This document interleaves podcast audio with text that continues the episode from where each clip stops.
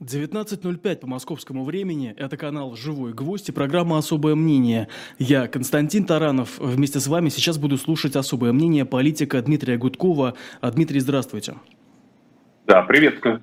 А, приветствую и зрителей. Напоминаю, что в чате по трансляции вы можете а, писать вопросы или просто комментировать. Я вас к этому призываю. А если вы еще и подпишетесь, там, условно говоря, при вопросе, ну, будет вообще совсем хорошо.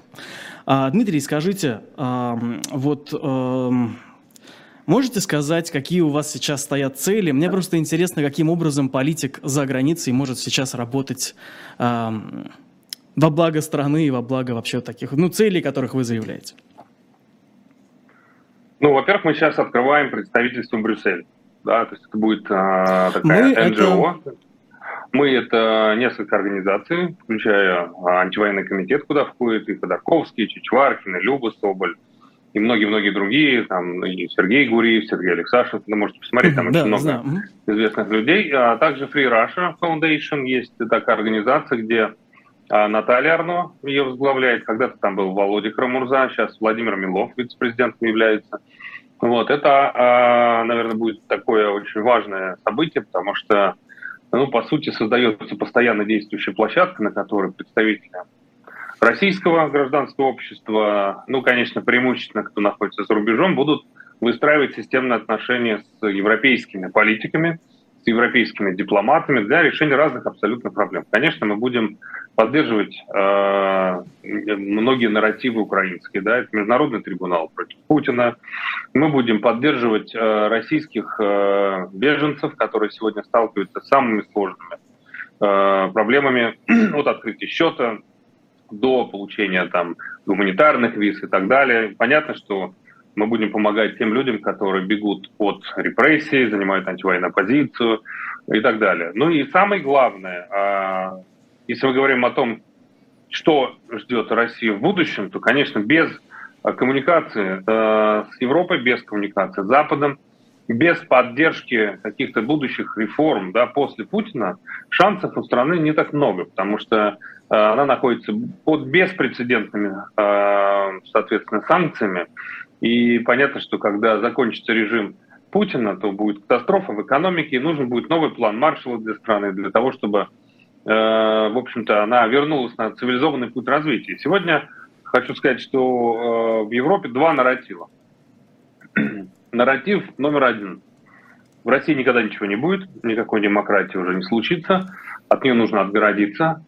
Да, там шестиметровый забор с колючей проволокой, ров с крокодилами – и вот и забыть про Россию. На мой взгляд, ошибочный э, нарратив. Сейчас я чуть дальше расскажу, почему я так думаю. Вот. И, э, естественно, э, вторая как бы, позиция – это что надо сделать все, чтобы этот режим Путина как бы закончился, и дальше помогать гражданскому обществу российскому, да, людям развивать страну в нормальном направлении, помогать активно для того, чтобы больше на э, территории России не было никогда демократии, чтобы там были нормальные, э, честные выборы, правильные институты, независимые друг от друга, система сдержек, противовесов и так далее. Потому что, возвращаясь к тому, почему я считаю первый нарратив ошибочным, это вот мысль, которую мы везде повторяем. Ну, во-первых, э, 140 миллионов человек никуда не уедет. Да, но уедет там миллион-два. Остальные останутся. Ядерное оружие останется. Если страна э, будет предоставлена самой себе в условиях санкций, изоляции, то это просто грозит распадом на разные части с ядерным оружием. И здесь, в общем-то, это будет вечно зона нестабильности. Причем зона нестабильности не только э, в рамках России, но и э, зона нестабильности будет, так сказать, перекидываться на соседнее государство.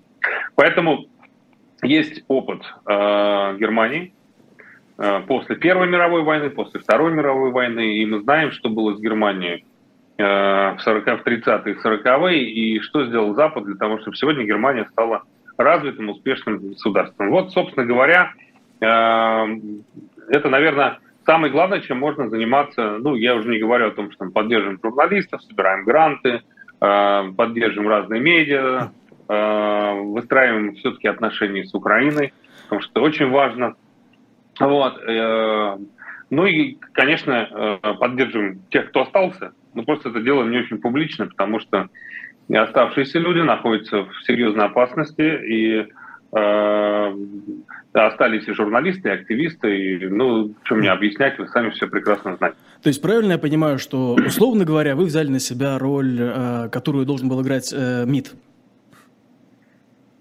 Ну, э, назовем это так, public advocacy, да, есть такая терминология.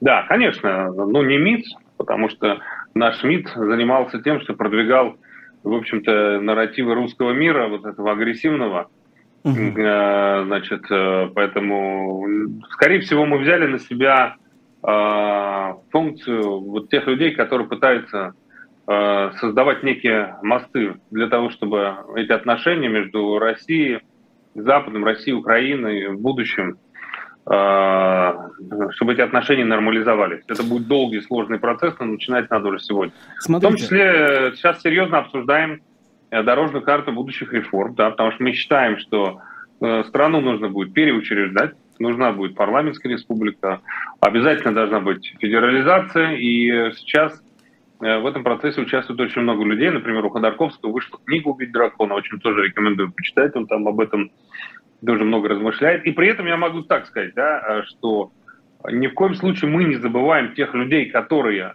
остались в России.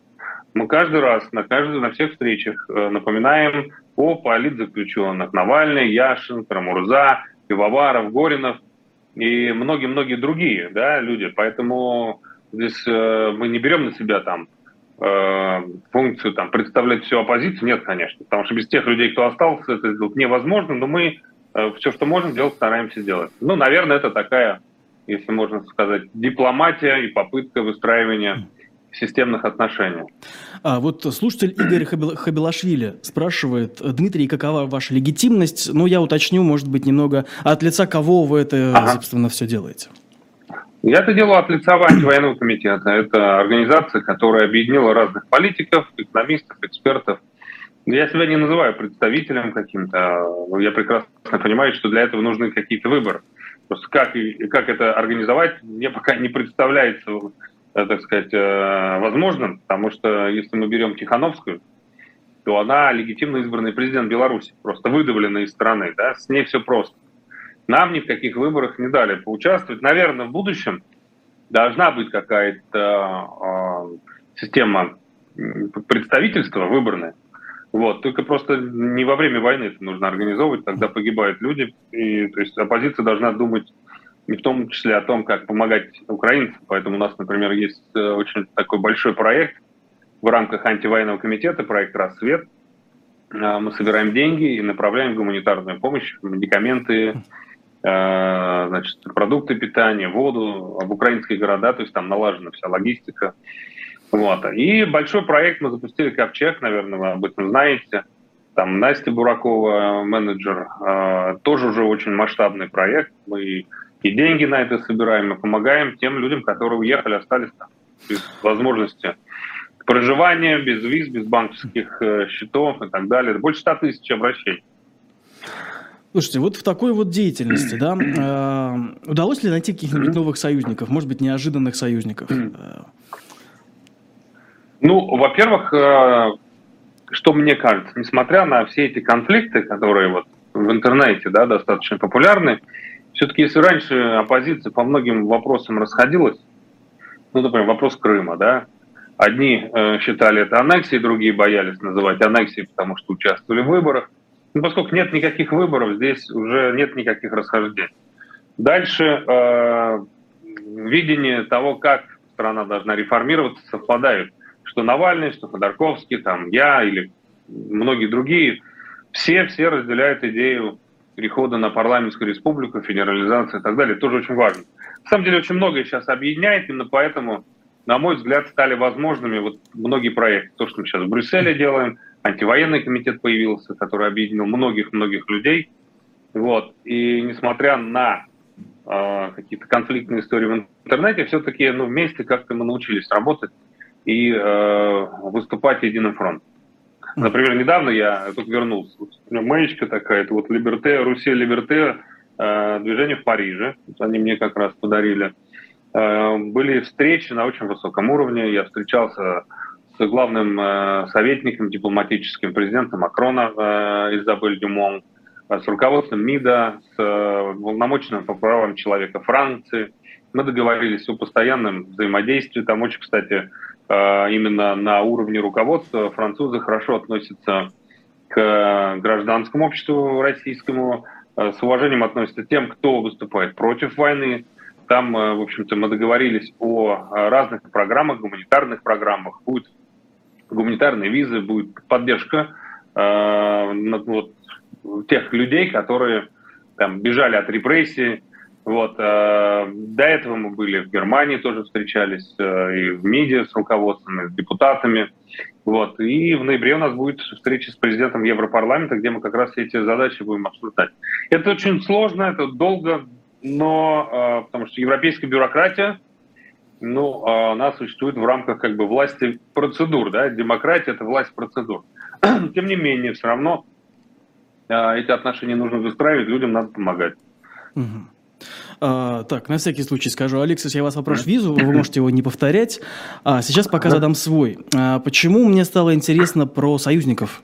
Вы вот перечислили политиков, э, важных людей из разных европейских стран. Вот э, э, недавно публицист Андрей Пятковский предложил союзника, которого я бы ну, не мог бы сам себе сфантазировать. Он написал следующее. «Пригожин видит в Зеленском достойного противника. Это демонстративный разрыв со всей философией войны путинского режима. Он, поясняю, Пригожин может стать нашим достойным партнером в ликвидации этого режима». Вы допускаете, что действительно предприниматель Пригожин может каким-либо образом э, стать достойным партнером э, для тех, кто выступает против путинского режима? Если он сможет убить дракона, только... Я в этом сомневаюсь. На самом деле я не вижу никаких перспектив раскола именно в, э, в этой путинской команде, в частности, э, то, что там Пригожин отпачкуется. Мне кажется, здесь слишком много к этому внимания, слишком много внимания этому уделяется Пригожин, этого человек, который имеет единственную легитимность от Путина. Это э, человек, который значит, э, э, совершил э, много преступлений. Да? Это человек, который совершенно очевидно участвует в войне, которую Путин ведет против Украины. Там погибают люди, мирные люди, дети погибают, женщины, старики, разрушаются города. Поэтому нет, ну какие-то союзники. Но э, идея Пианковского, да, а, я на самом деле э, прекрасно понимаю, да, э, что, э, о чем думает Пианковский, да, он неоднократно об этом говорил. Конечно, какие-то, какой-то раскол в элитах необходим для того, чтобы на фоне военного поражения был, был этот раскол, были протесты, потому что без раскола элит, конечно, режим не закончится. И сегодня есть и санкционное давление – Хотя я бы вот его скорректировал, мне кажется, наоборот, надо поощрять тех людей, которые выступили против войны, или, по крайней мере, там э, э, не имеют, ну, скажем, прямую ответственность за происходящее. Да? Есть такие э, люди, которые... Есть кто уехал, например, после войны, там разные, там бывшие уже члены совета директоров разных компаний, да, есть э, несколько даже российских олигархов, которые, ну, пусть аккуратно, но выступили против войны. Мне кажется, это надо поощрять, а для того, чтобы у всех остальных было понимание, что ну, не надо объединяться вокруг Путина, да, чтобы они э, наконец-то э, пришли к мысли, что, собственно, быть с Путиным э, несет больше рисков, чем попытаться от него избавиться. Я понимаю, что насколько сейчас это э, для них э, рискованно, но в какой-то момент, э, я думаю, что дело идет э, значит, к, к военному поражению, пусть медленно, но тем не менее, я думаю, в какой-то момент Путин потеряет поддержку э, в обществе, и тогда э, это э, станет триггером для раскола элит. И тогда будет либо переворот дворцовый, либо какое-то там э, давление на Путина с тем, чтобы он ушел, и была сделана ставка на преемника. То есть вариантов будет, может быть, достаточно много. И мне кажется, что достаточно правильно находить, ну, наверное, это временных каких-то союзников, да, вот, а, опять-таки, наверное, даже не союзников, да, просто будет совпадение интересов. И если, например, даже вместо Путина будет какой-нибудь условный технократ, то это будет окно возможностей для всех остальных политических сил. Для того, чтобы вернуться, для того, чтобы э, сформировать э, допустим, политическую партию, принять участие в выборах.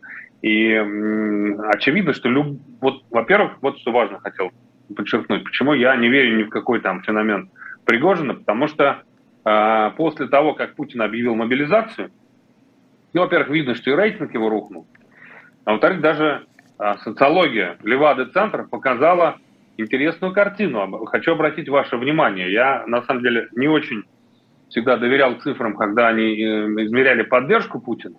Ну, потому что люди, правда, не говорят. Но когда задаются вопросы на другие темы, то там может хотя бы тренд увидеть. Тренд очень интересный. Значит, 47, э, э, да, 47% россиян, респондентов Левада-центра считают, что стране нужны радикальные перемены. Еще 37% россиян говорят, что нужны перемены. И только 13% довольны тем, что имеют. Это э, впервые, это, кстати, после мобилизации произошло. И дальше. Э, какие ответы были на вопрос, а какие нужны перемены? Чего хотите? Первое место занял ответ, мы хотим э, увеличения зарплат, пенсии. Там. Но это традиционно так было всегда, здесь нет ничего нового.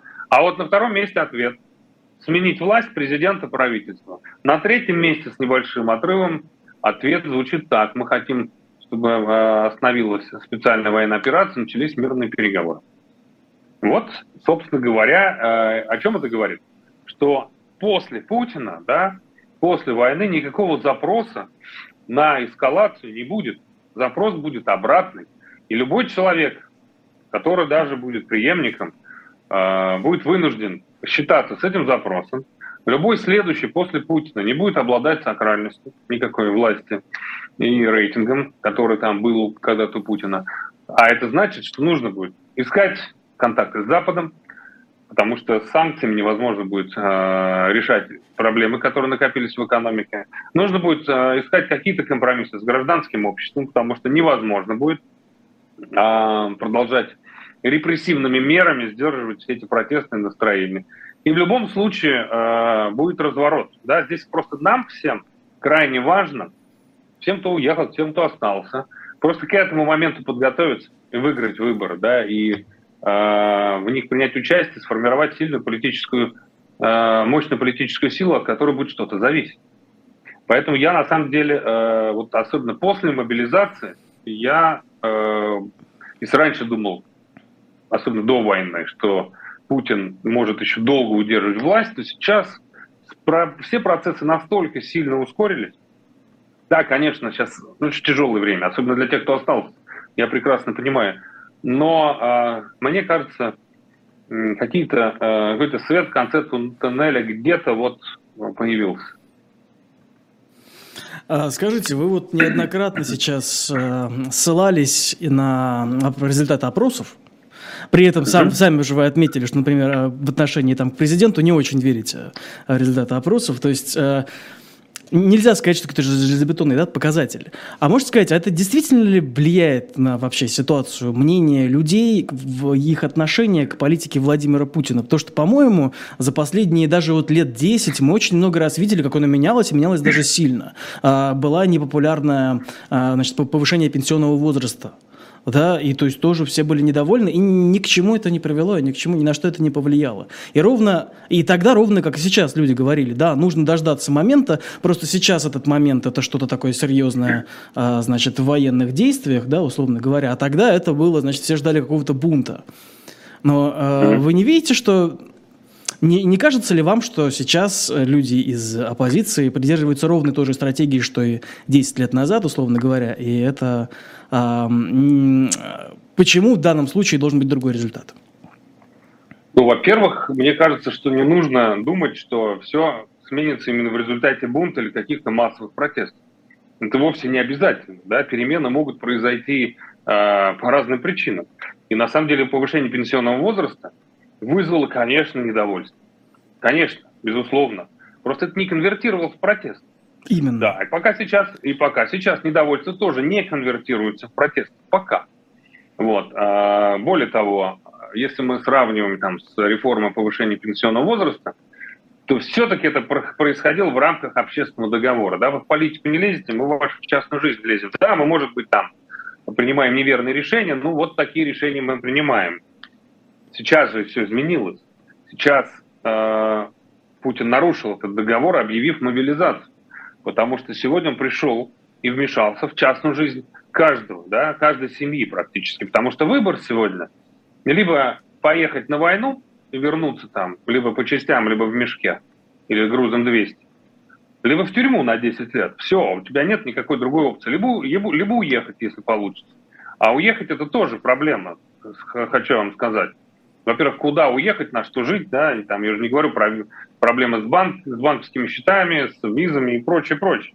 И э, на самом деле люди даже околосистемные из разных регионов, ну, э, я все-таки там общаюсь с разными людьми, вот они фиксируют, что впервые они обращают внимание, что после мобилизации э, критика в адрес Путина, причем уже такая жесткая звучит, от тех, кто раньше составлял ядро его электората.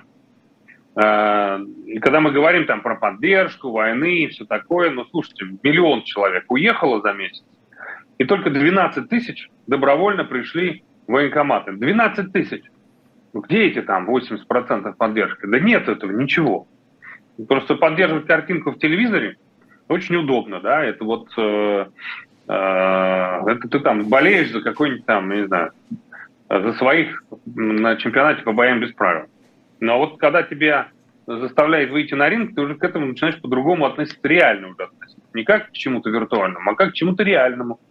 И начинаешь сразу задавать вопросы, интересоваться политикой, а что там на самом деле происходит. А если меня туда отправят? А какие риски? Все. А, общество политизировалось достаточно быстро. Конвертируется это э, не обязательно в протест политический сначала. Да? Через какое-то время это может конвертироваться для начала в протест социальный. Ну, потому что все-таки репрессии, да, не сразу все будут требовать долой царя. Так смотрите, но, ровно что же а, самое а, звучало когда... там 6 лет назад. Не, не, да, нет, социальный по... я прям помню, как это вам звучало. То, что ждут, ждут социального протеста, а не политического, потому что люди с шариками это одно, а когда выйдет условный рабочий, будет другое. А, не ну, то тогда же Россия не воевала со всем цивилизованным миром. Да? Сегодня страна ведет войну. Страна находится под беспрецедентными санкциями. Был такой когда-нибудь? Это, Такого это не было никогда. Военные действия Таких санкций, куда? Таких санкций не было. Война. А сколько людей погибает? Сейчас поедет туда 300 тысяч человек, и каждый третий погибнет. У нас через каждого, через второе рукопожатие будет э, знакомый, знакомый, знакомого и так далее, кто погиб или кто там а, пропал без вести и так далее. Это совершенно друг, меняет ситуацию, потому что одно дело, даже когда воюют контрактники, то есть человек решил заработать бабки, да, а человек решил там с трофеем стиральной машины вернуться или с унитазом. Ну, погиб, да, ну, как бы он сделал выбор. А сейчас-то нету выбора никакого. Выбора нет. Это абсолютно меняет ситуацию, да, и когда погибают люди, которых выдергивают из частной жизни и просто заставляют куда-то там ехать, они не понимают, куда они приезжают, естественно, а, и никакая пропаганда уже не сможет переубедить, что там они борются с какими-то там якобы нацистами-наркоманами. Ну, в это никто уже не поверит. И пропаганда уже, обратите внимание, как тон поменяла. Потому что она чувствует аудиторию. Аудитория проснулась и начала задавать вопрос. Какого хрена?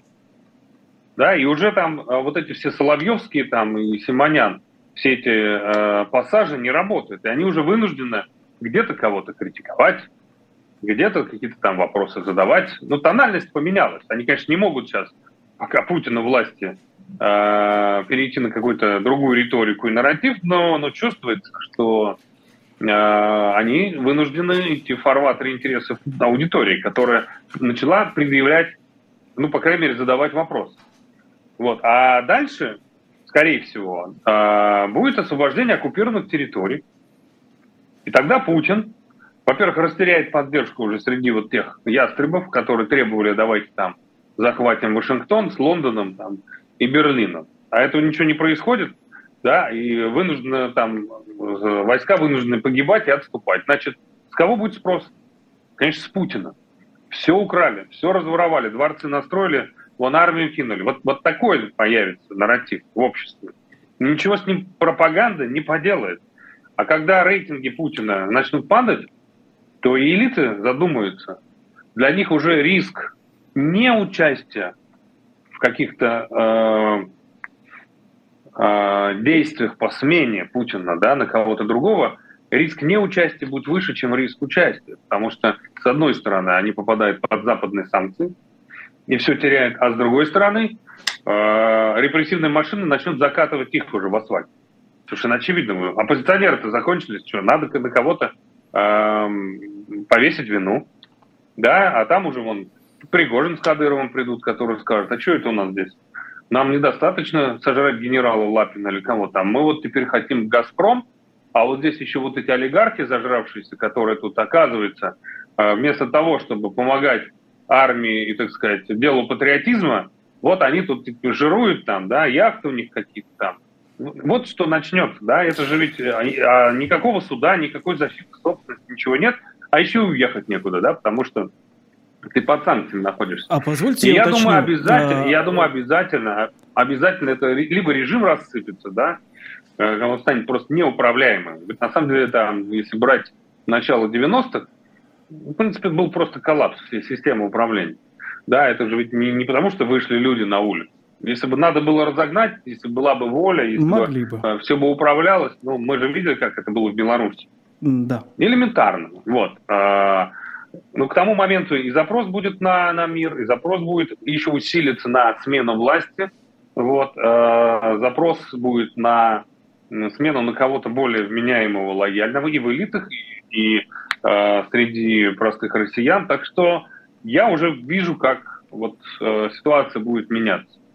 А можете мне рассказать, каким образом э, поменялась роль Пригожина сейчас? То есть, условно, там 10 минут назад он был человеком, вся легитимность которого зависит там, от Путина и больше ни от кого, а сейчас он у нас такая сила, которая может накинуться на «Газпром» и, и, и участвовать в разрушении государства. А, мне кажется, или здесь есть какое-то несоответствие? Или, он, или, или его роль поменяется со временем, э, по-вашему? Его роль определяется близостью к уху президента и количеством времени, которое он в это ухо проводит. Пока идет война, пока Путин разочарован руководством Минобороны там, и силовиками, которые ему там блицкрик обещают, ну, конечно же, значит, э, те люди, которые там э, имеют какой-то силовой ресурс, да, будут играть большую роль. Но здесь же, э, если говорить по Пригожине, Пригожин превратился в некую политическую публичную фигуру. И, э, на мой взгляд, э, это происходит ровно потому, что он думает о своем будущем, а его будущее без Путина, оно на самом деле, ну, в общем-то, э, какое-то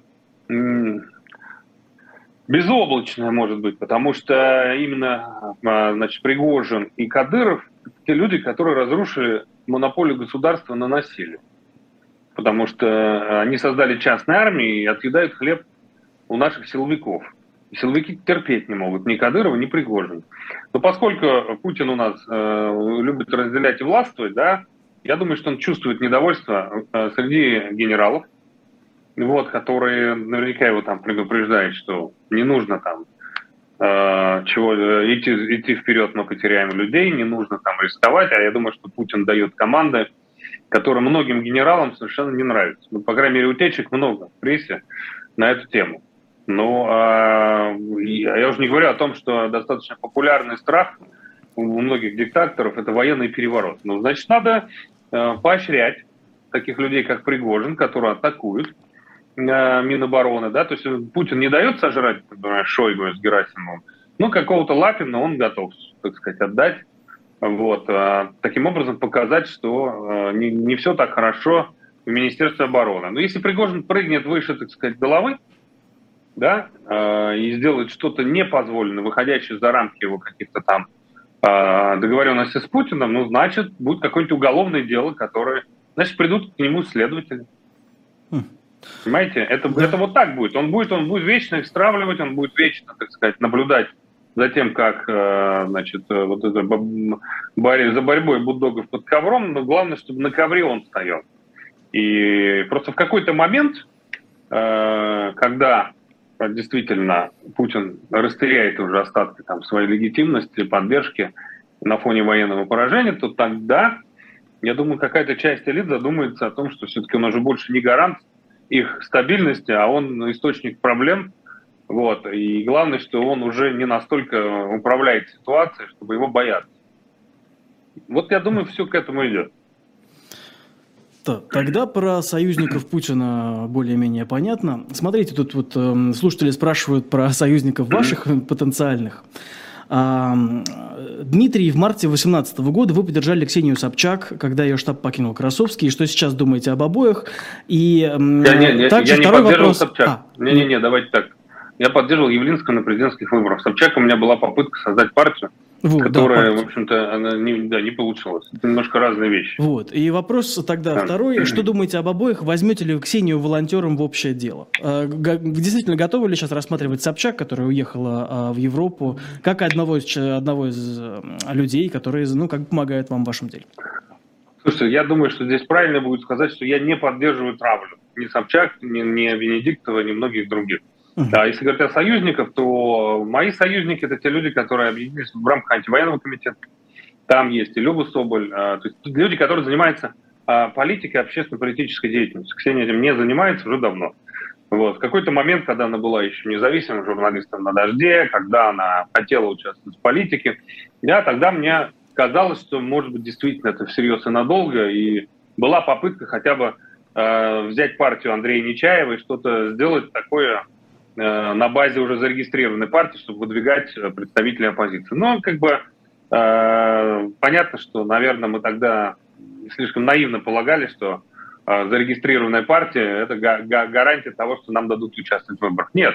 Вот, значит, есть команда Навальный Алексей, да, есть Илья Яшин, Володя Крамурза и многие другие люди, которые, конечно, мои союзники, я их всячески поддерживаю. Даже несмотря на сегодняшнюю конфликтную дискуссию, у меня все равно сохранились отношения там с Львом Шлосбергом, там, Борисом Вишневским и так далее. Я как раз стараюсь вот в этих конфликтах не участвовать, потому что, э, мне кажется, сейчас принципиально важно объединить всех тех людей, ну просто вот эти все э, внутренние разборки, они делу мешают. Это уже просто стратегия, которая не работает. Ну и чем это все закончилось? Какой смысл сейчас там, э, вот я не, не поддерживаю, например, включение Венедиктова в какие-либо списки я, может быть, ему лично могу высказать там свое отношение к электронному голосованию, но люди все, которые разделяют антивоенную позицию, это мои союзники на данном этапе. Когда нам удастся э, изменить ситуацию, да, построить э, новую, новое государство, где будут честные выборы, наверное, мы там сможем как некоторые предлагают, размежеваться по интересам. Э, да, не, по просто некоторые, я но, как раз но, хотел... Но, а, да, а, может, я на, на всякий сейчас, случай запомню. Но не сейчас. Напомню э, слушателям, что да, в манифесте последнем партии «Яблоко» появился абзац, э, где, значит, заявлено желание отмежеваться от э, сторонников партии СПС, э, Алексея. Навального и слушателей закрытой радиостанциях Москвы. А, как вы вообще воспринимаете сейчас такое заявление? Как оценили вот для себя? Ну вот перед эфиром я э, прочитал пост э, пресс-секретаря «Яблока», который как-то, я так понимаю, пытался там э, сказать, что, в общем-то, не это они имели в виду, а там речь шла совсем о другом. Я, честно, не читал полностью этот манифест, вот, э, поэтому если там желание размежеваться, я к этому плохо отношусь, потому что сейчас надо объединяться. Вот, а, ну, сейчас прям наезжать на всю партию я не готов, потому что там есть приличные люди, и я бы не хотел бы э, подбрасывать, вот, так сказать, дрова в эту, так сказать, э, костер конфликт. Вот. Э, мне не нравится любой срач в условиях, когда идет война, когда в Украине погибают люди, когда у нас люди, многие сидят в тюрьмах, ну и так далее. А еще там вести какие-то разборки, я считаю, это абсолютно неправильно. Абсолютно вас поддерживаю. Смотрите, а насчет союзников, возможно, бывших, хотя, может быть, и нынешних, я просто что-то не знаю. А, Сергей Петров, один из трех парламентариев, который не проголосовал mm. за присоединение Крыма в 2014 году. А, попал под санкции Украины. Да, а... я как раз, я сегодня увидел э, номер 81 в списке. Вот, а, собственно, это, конечно, ошибка, безусловно. А, после того, как я увидел там в списке Петрова, я его внимательно посмотрел. На самом деле там много ошибок, просто много ошибок. И с одной стороны, я понимаю прекрасно э, позицию руководителя Украины, у них люди гибнут. да, у них дети погибают, у них э, разрушается там э, экономика, города разрушаются. Я думаю, что они просто не очень, наверное, внимательно да, этот список формировали. Я считаю, что, конечно же, какие-то люди ответственные должны попасть под санкции. Это абсолютно правильно. Вот. Но при этом я бы, я готов даже помочь. Я даже вот связался с некоторыми моими знакомыми, я говорю, слушайте, ну, про Петрова это же вообще история неправильно. Человек, который занимал антивоенную позицию, который был против аннексии Крыма, человек, который, которого мы все знаем, который под уголовным преследованием, э, ну как так, вот такие ошибки ляпы вы допускаете, э, это неправильно, потому что не надо отталкивать сторонников. Более того, э, вы просто свой список дискредитируете, давайте мы вам поможем его вычистить, да, чтобы там, там я нашел еще людей, например, которые вот там указаны, что они там где-то в совете директоров, а их уже там нет.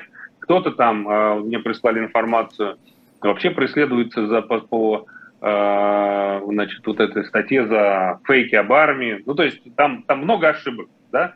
При этом, конечно, я все понимаю, это не, не в качестве критики, а я готов просто помочь скорректировать, да, ну, то есть, ну, конечно, там, ну, какие-то фамилии лишние, а каких-то фамилий там, например, нет. Вот. А это очень важная история, потому что вот я был, когда я был в Париже, да, мне задавали вопросы, вот, и как бы я понимаю, что когда список не продуманный, то к нему несерьезное отношение сразу формируется. Я, собственно, почему и считаю значит, э, включение в список там, людей, э, которым там у нас в оппозиции могут быть претензии, это тоже неправильно не потому, что там, мы поддерживаем электронное голосование. Да нет, оно, конечно, там было сфальсифицировано, но явно не Венедиктовым уж точно, да, а мэрии там или кем там, я не знаю.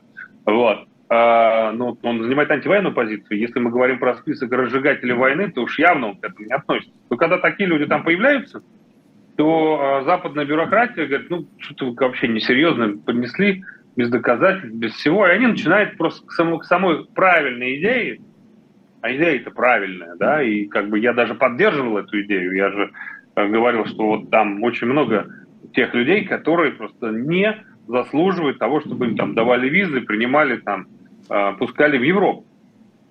И теперь я, как я вот, например, могу э, идти и разговаривать про этот список, если туда добавлять тех людей, которые, ну, там не должны находиться. Вот это просто мешает интересам дела, понимаете? Я уже не говорю о том, что это создает а, ненужные просто срачи в интернете. Вот. И когда люди, которые э, заняты тем выживанием, просто, иногда буквально физическим, в условиях войны, когда они наблюдают вот эти все конфликты, ну, просто руки опускаются у многих. И мне кажется, этого не нужно делать. А вы упомянули, что кого-то в списках санкций не, не хватает и нет, с вашей точки зрения. А готовы сейчас уточнить, кого бы вы в, это, в эти списки внесли? Ну, например, э, там нет некоторых судей, которые участвовали э, в репрессиях, которые там один судья давал мне 30 суток, э, Дадину там и другим людям. Ну, такие какие-то фамилии, то есть мы их обсуждали, я сейчас просто не назову, не все фамилии помню. По-моему, это Минский что ли Пожарский, вот какой-то вот, вот из этих судей. Э, по-моему, там все ключевые э, люди, которые несут ответственность, присутствуют. Но я бы просто добавлял тех, кто непосредственно организует репрессии, кто дает людям сроки, там, каких-то там прокуроров, следователей. Просто я бы вот над этим поработал. Потому что э, если мы берем какого-нибудь судью, федеральный судья, ну понятно, что этот человек не, не бедный. Совершенно очевидно, что у него есть какие-то родственники, которые сто процентов э, имеют недвижимость за рубежом, да, и, наверное, им не очень было бы э, приятно попасть под санкции, быть невъездными. Вот. И такое давление должно оказываться, потому что если мы столкнемся хоть раз с ситуацией, когда какой-нибудь судья вот скажет, вы знаете, вот ну не буду я давать срок, потому что, э, ну вот все, хватит, да, с меня я не готов уже участвовать в репрессиях против совершенно невиновных людей, Э, даже пусть это судья сделает, исходя из каких-то своих соображений, э, спасения своей задницы, да, ну, неважно. Вот э, я бы над этим больше поработал, а не над включением туда как спорных фигур, да, вот скажем так. Смотрите, вы упоминали, что насчет Петрова даже связались, попробовать. Как по вашему, а вот э, вас могут, есть ли, есть ли вероятность, что украинцы послушают в этом случае? Им сейчас не все равно вообще? И насколько уместно сейчас, что человек с российским паспортом будет... Вот потому что я вижу уже комментарии, что не учите, не, не надо ничему учить украинцев. Да, не лезьте к украинцам своими советами, да? А, как по-вашему, это вообще будет возможно, я, о чем таком говорить? Я, я, не, я не лезу никому с советом. Вот. Я говорю о том, что если э, мы хотим, чтобы э, любые санкции, любые списки были эффективны, если не с точки зрения справедливости, они вполне имеют право, украинцы, сказать, а нам все равно. Это ваши проблемы, все русские плохие. Я к этому отношусь с пониманием, и меня это нисколько не обижает уже, да, я все равно э, помогаю там и проекту «Рассвет», и у меня много друзей в Украине, и эмоциональное состояние всех прекрасно понимаю, да, им сейчас не до этого. Но поскольку вы, как ведущий, задаете мне такие вопросы, да, я вам заявляю свою позицию, никому свои советы не навязываю. Но мне кажется, человек, который, Петров, который отказался голосовать за аннексию Крыма, да, э, который э, занимал все время, все 8 лет антивоенную позицию, человек, который из-за из этого у него там отбирали бизнес, завели на него уголовное дело, и там его объявляли в розыск, я не знаю, по-моему, сейчас он тоже находится каком-то розыске, да, совершенно не заслуживает там находиться. Это не совет, это моя позиция. Ну, хотите с ней соглашайтесь, хотите с ней не соглашайтесь. Никому я советов не даю. Я говорю о том, что если вам нужны советы, да, если вы, а, а на самом деле, мне кажется, что если список привести в порядок, просто к нему серьезнее будут на Западе относиться. Потому что все боятся не а, украинских санкций, а все боятся санкций американских, там, европейских и так далее. И задача, на самом деле, Зеленского, я прекрасно понимаю, он хочет с помощью санкций эффективно повлиять на э, российские элиты, да, он э, хочет, чтобы они раскололись, чтобы это повлияло на ситуацию, привело к, к, к свержению путинского режима, к приостановке войны. Вот же задача какая. А не советы давать. У меня нет задачи давать советы. У меня есть задача такая же, как и у всех да, чтобы война закончилась, чтобы этого режима не было, да, чтобы а, мы могли в страну вернуться. Вот. Э, здесь интересы совпадают. И мне кажется, здесь нужно не э, исходить из ситуации, кто кому советы дает. Никто не дает. Да, но вот каких-то людей мы просто знаем. Э, и как я, я, например, бы мог, я вот был, когда во Франции, угу. я бы готов, я готов, я продвигаю нарративы украинские, да, мы же спрашиваем у них, ребята, что вам надо, скажите, а какая может быть от нас польза? Вот что, что бы вы хотели, чтобы мы значит, лоббировали, когда мы встречаемся с западными политиками? Это не у нас нормальный диалог. Нам говорят, слушайте, вот мы считаем, что должен быть трибунал, международный трибунал да, над военным преступником Путина. Вот, собственно, а, это идея, с которой я разделяю в том числе. И когда я прихожу, то когда я встречаюсь с руководством разных стран, я говорю, слушайте, должен быть международный трибунал. Да? Вот посмотрите кейс Милошевича. Вот когда Милошевича э, объявили военным преступником и сдали его, значит, э, э, э, объявили военным преступником и потребовали выдачу, то сербские элиты его сами же сдали. Ну а почему не подумать о том, э, чтобы это, такую же идею реализовать с Путиным? Не факт, что получится, но пробовать надо. И я спокойно иду и лоббирую как бы эту идею, да, и мы ее вместе и продвигаем, мы помогаем в данном случае руководству Украины. Но когда в списке Петров, я не могу никакой список продвигать. Когда в списке еще там несколько десятков человек, там еще есть бизнесмен, который вообще оппозиции помогал. Просто я не буду называть фамилию, потому что ну, понятно, что с ним сразу произойдет после этого. Вот. Я не могу такой список продвигать. Ну, я понимаю, что, может быть, э, моя в этом смысле помощь не нужна, вот, а может быть и нужна. Поэтому я и говорю, что если э, от нас э, нужна какая-то экспертиза, если вдруг нас об этом попросят, то мы с удовольствием эту экспертизу предоставим. Хм. А, скажите, а, тут вот опять же а, слушатель спрашивает, Идер Бакиров спрашивает, а вот Сергей Удальцов сейчас для вас потенциальный союзник или враг? Ну, и... точно, точно, точно не враг, а я давно, если честно, не слежу за деятельностью Сергея Удальцова. Честно говоря, он у меня как-то выпал из поля зрения очень давно. Когда-то я его поддерживал, когда его посадили, я был свидетелем в суде, еще был депутатом, писал запросы в его поддержку. Но, насколько я понимаю, он, э, к сожалению, записался в сторонники войны. Да? Ну, по крайней мере, мне об этом сказали. А вот. Я не могу разделять такую позицию, я не могу быть союзником с людьми, которые выступают за войну. Мои союзники, подчеркиваю, на этом этапе. Потом мы, может быть, еще разойдемся по разным политическим партиям, но на данный момент есть очень четкий водораздел. Ты за войну, ты против войны. А вообще следите за теми, кто остался. У меня иногда возникает ощущение, что uh-huh. люди, которые уехали, они как бы уже, ну, собственно, друг с другом коммуницируют. А вообще есть ли вообще интерес к тем, кто все еще здесь? У меня пол команды здесь. Ну, здесь, в смысле, да, в и, России.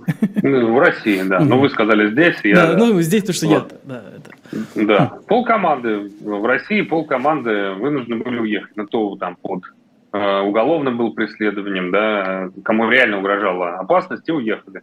Кто-то остался. Поэтому я, я себя вообще не считаю иммигрантом. Иммигранты э, вообще это те, кто, кто уехал. Я не уехал, меня выдавили, да, у меня тетя под уголовным делом.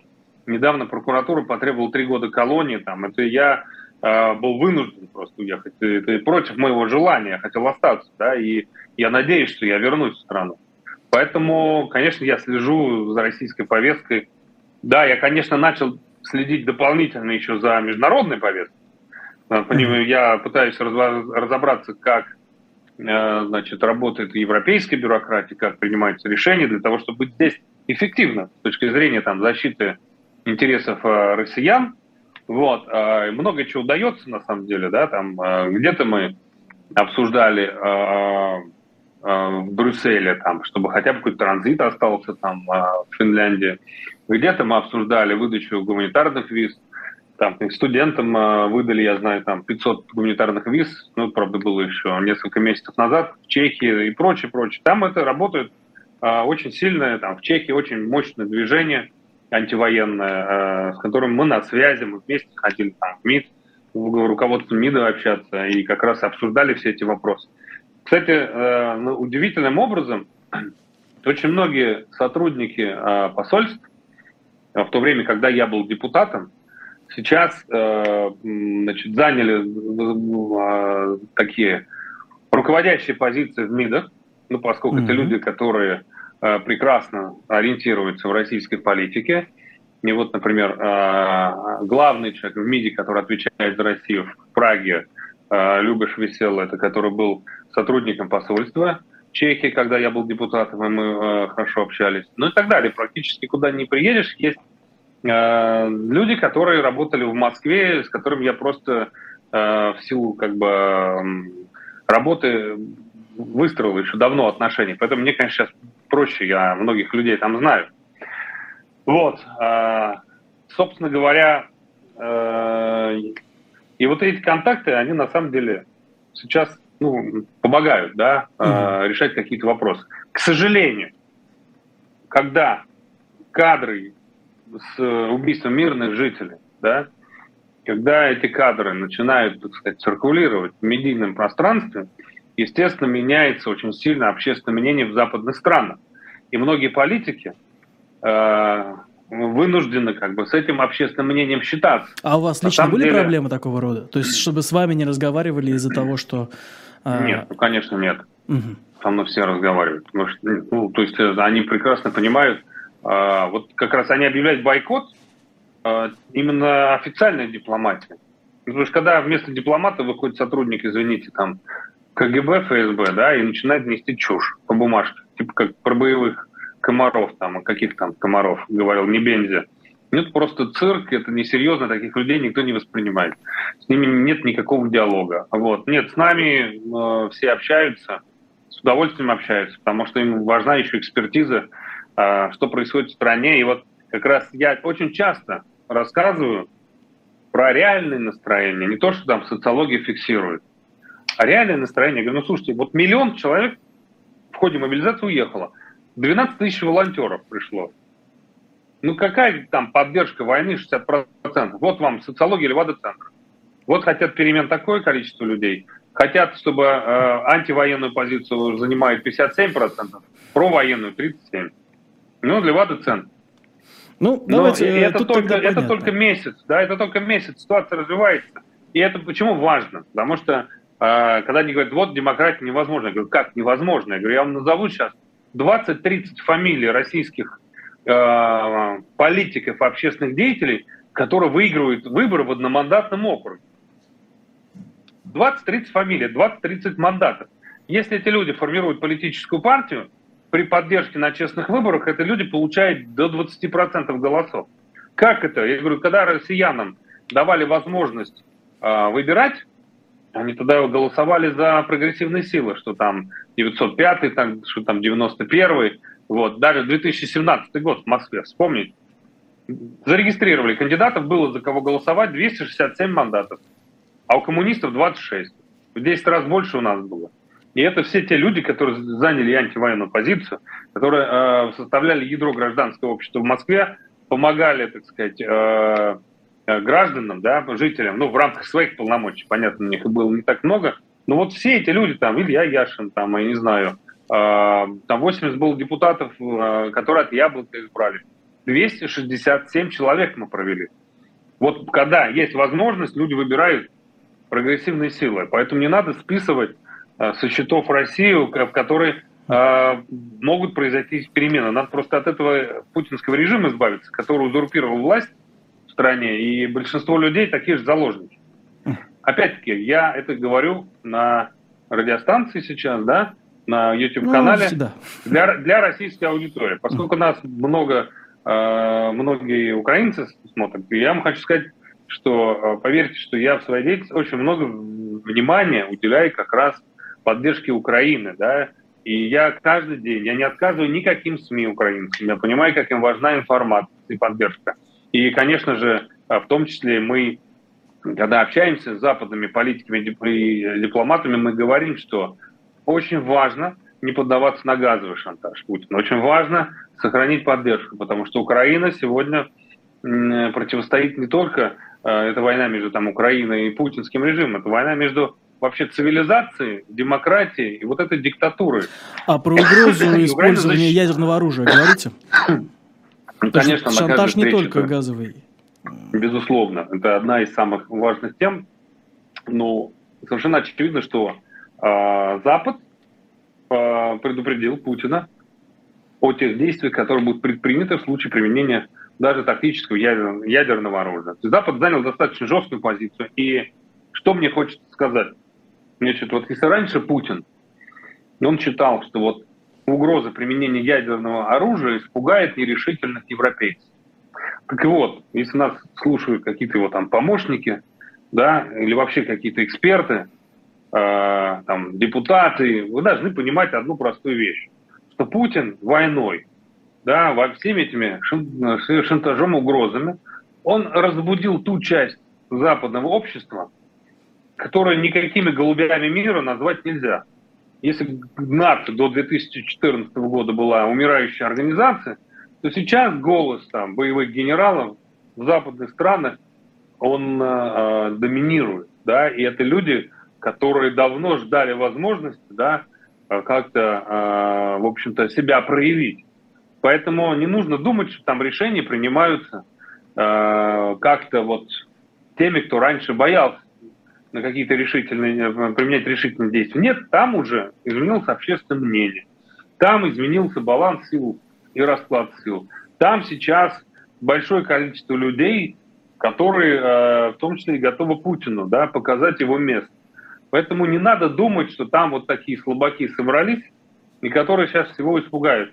Ситуация поменялась радикальным образом, и вы это просто не учитываете. Поэтому никакой шантаж уже не, не работает, и будет военный мощный ответ в случае применения тактического ядерного оружия. Главное, что не все спрячутся из вас в бункере.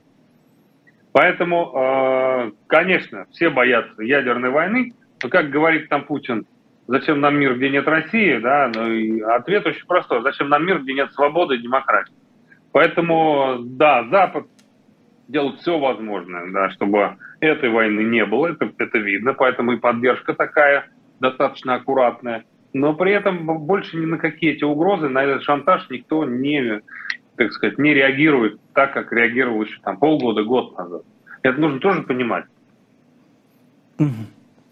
Ясно. Дмитрий, спасибо вам большое, что согласились э, выйти в эфир поговорить. Как минимум, мне стало яснее, чем занимается сейчас политик в Европе. А, да, действительно, был, а, это был Дмитрий а, Гудков с особым мнением. А, да, еще раз спасибо всего вам, вам всего хорошего. А, и отдельно прощаюсь с чатом. А, вас я прошу не расходиться. Уже через а, час и несколько минут, 21.05, будут программа «Пастуховские четверги». А еще через час 22.05 начнется Один с Дмитрием Быковым. А, он будет говорить о Михаиле Зощенко. Всем спасибо, всего хорошего. Счастливо. До свидания.